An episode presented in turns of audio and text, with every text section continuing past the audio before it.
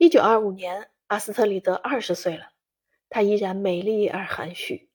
她无法克服自己与生俱来的羞怯，这与她的高挑身材形成反差。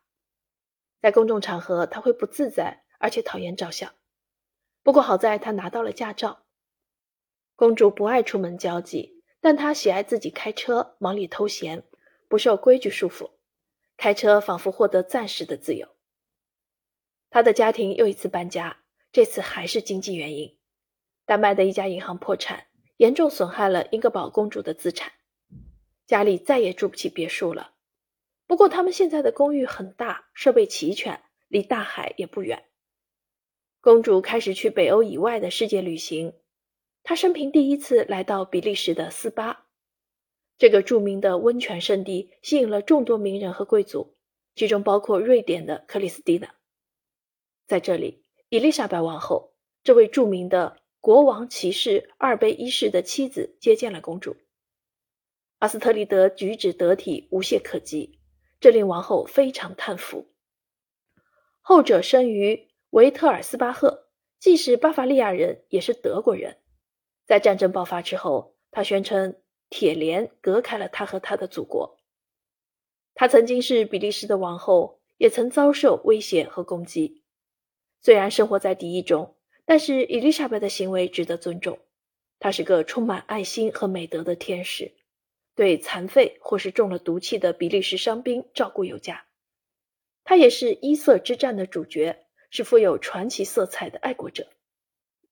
伊丽莎白对音乐的见解也相当高深独到，尤其小提琴是她的最爱。如此热爱音乐，以至于利奥波德二世都抱怨他说。听音乐不过是花很多钱听噪音罢了。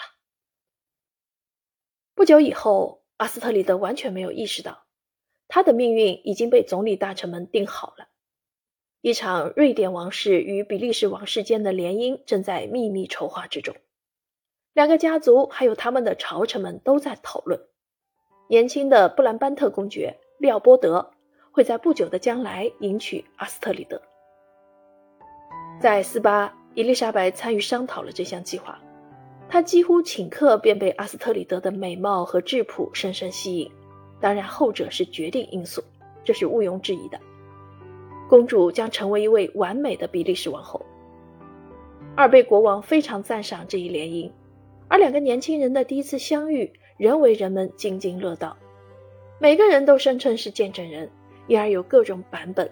诸如私人亲朋聚会，或者是偶然相遇，亦或是通过多次官方安排，在众人簇拥下见面。安娜的回忆最令人浮想联翩。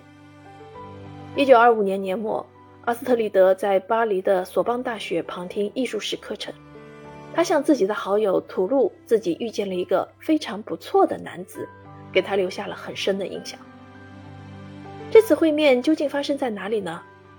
或许在哥本哈根，或许在卢森堡，或许就在巴黎。阿斯特里德当然知道这个男子的特殊身份，他非常谨慎小心，他称他为神秘先生。整个冬天，他都在谈论这个浪漫人物。一九二六年三月，阿斯特里德告知他的密友，这位神秘先生便是利奥波德王子，比利时王位继承人。很有可能，利奥波德因为丹麦的阿克塞尔的关系，早就在各种家庭聚会、接待、舞会、晚宴以及其他社交活动上与他有数面之缘。